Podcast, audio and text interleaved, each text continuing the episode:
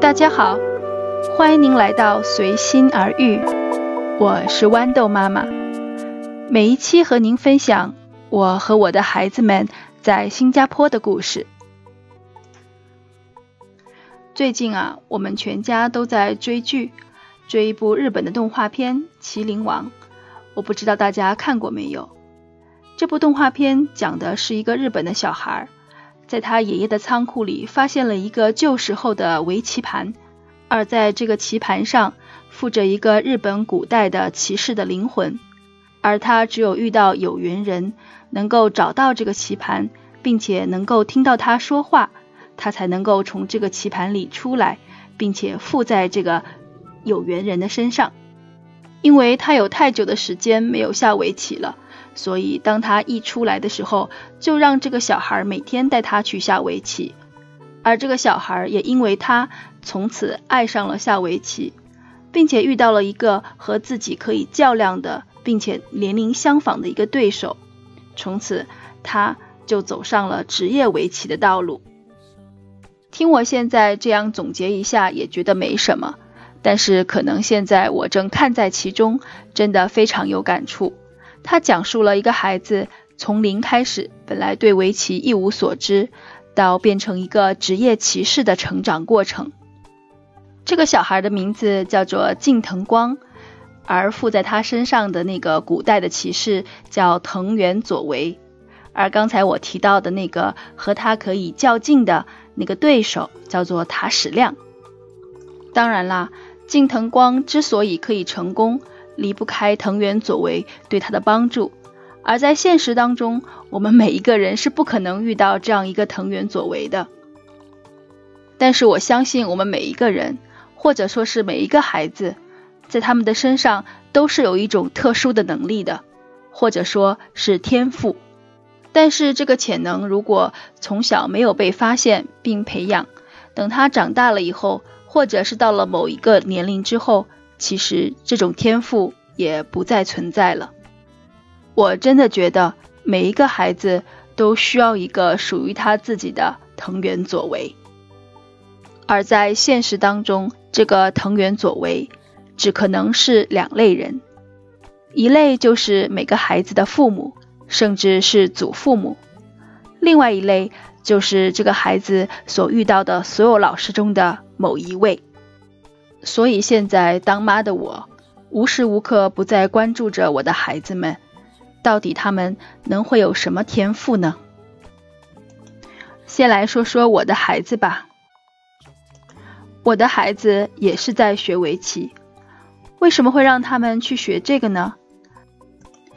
主要是因为他们小时候对下棋、打牌特别有兴趣，特别是打扑克。当然，我也不知道是不是因为我们家是湖北人的缘故。在新加坡，我也时常带他们去玩那种桌面游戏 （board game）。后来我就想，还不如找一个像样一点的棋类游戏，这样就想到了围棋。而且我爸爸在他年轻的时候迷了围棋很多年，当时在我们老家也算是围棋领域里响当当的一号人。是几级几段我就不清楚了，只记得我妈妈跟我说，在我爸爸年轻的时候，还有人从很远的地方慕名跑来找我爸爸下棋。听说我要让儿子们学围棋，我爸爸也非常的开心，就买了好几副围棋从中国带过来。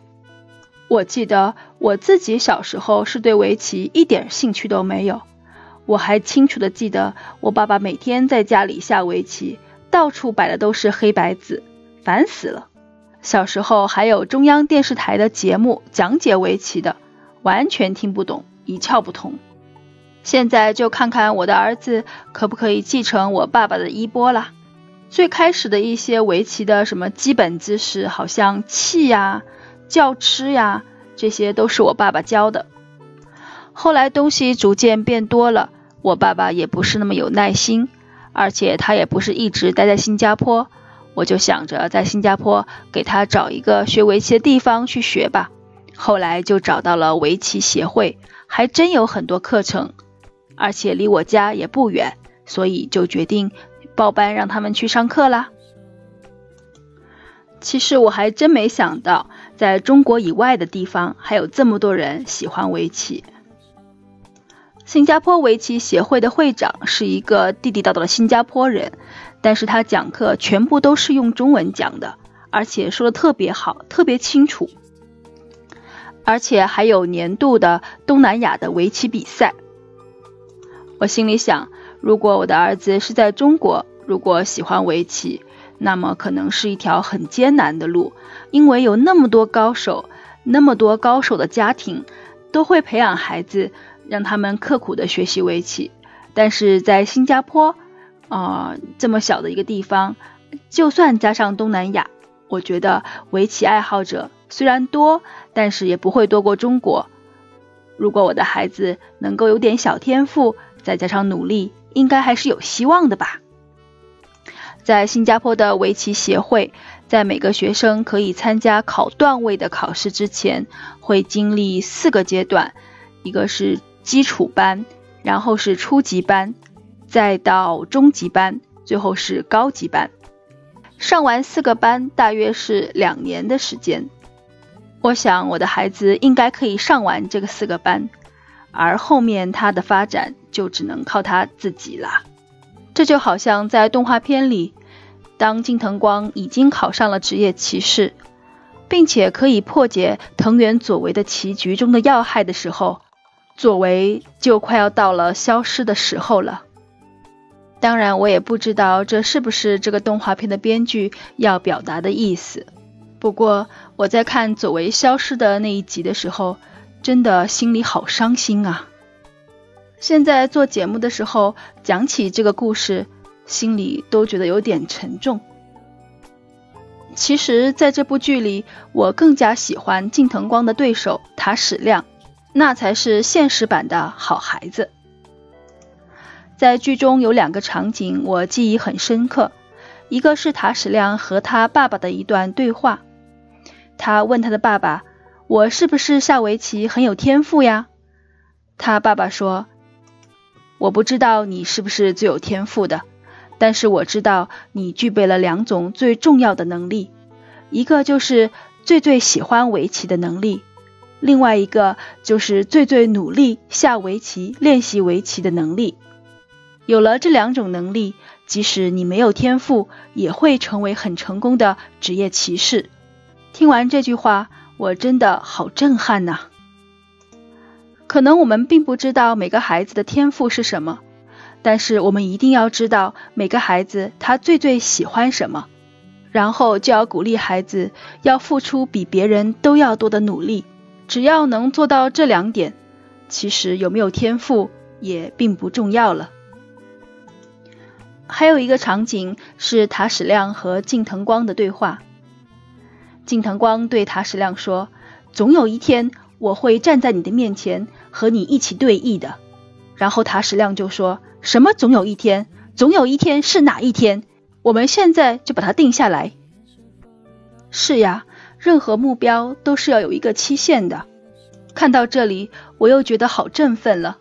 其实这个动画片真的不是给小孩子看的，而是像给我这样的当父母的大人看的呀。当然啦，并不是每一个大人都会像我这样想这么多啦。就好像我的老公，他看《麒麟王》，主要是在看里面的棋局还有棋谱。真的，这个动画片吸引了这么多人。其实很大一部分人都是在看棋谱，还有很多 YouTube 挺频道专门点评《麒麟王》里面的棋谱是怎么下的，为什么要这样下，以供学习、参考和提高。而我两个孩子呢，其实一开始就是找出来给他们两个人看的，因为他们大概到现在学了应该有八个月的围棋了吧。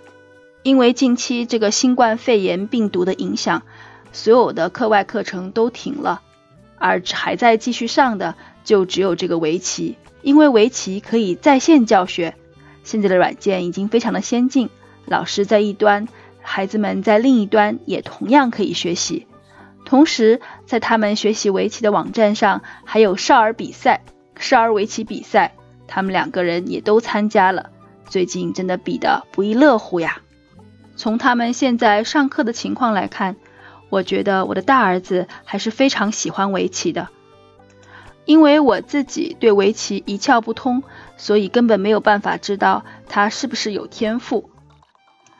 我也尽量找机会去和老师聊一聊，看看孩子是不是真的可以在这个方向发展。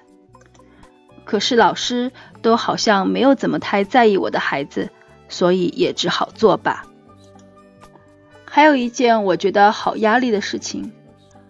那就是和我的孩子一起学围棋的，还有很多年龄特别小的小孩，可能就是幼儿园，呃，五岁的样子吧，可能有的更小，四岁就开始学围棋了。在动画片里面，塔矢亮是两岁就开始学围棋。其实下围棋这东西就跟体育比赛一样，都是年轻人的天下。我的孩子到底行不行？可能再过一段时间就知道了。刚才我提到了，在动画片当中，金城光之所以可以成功，完全是靠藤原佐为对他的帮助。但后来一细想，其实最开始金藤光对围棋并没有什么兴趣，是因为遇到了塔矢亮。他看到塔矢亮和他的年纪差不多大，但是对围棋却非常非常的认真。从那种认真的眼神里，金藤光觉得自己也不能落后。自己也可以和塔矢亮一样成功。我觉得这种同龄人之间的不服输的精神，才是促使他们能够真正往前进步的一个原动力吧。现在我的大儿子在他们的围棋班里，应该算是年纪最大，所以也是围棋下的最好的。所以他仿佛没有了一个对手，每次都好像觉得自己很不错，这让我突然有些担心起来。而他现在在网络上下棋，当然也是会输了。但是因为网络平台上大家都不认识，所以尽管输了，也不会有什么太大的感觉。我真的很希望能够在现实当中，可能在他的围棋学校里，或者别的什么地方，能够真正出现一个和他势均力敌的对手，然后两个人可以一起对弈，一起进步啊！《麒麟王》这片子一共有七十多集，我还是在继续看着。抛开孩子的事情不说，其实我还真的挺喜欢藤原佐为的。他下棋的样子真的太酷了。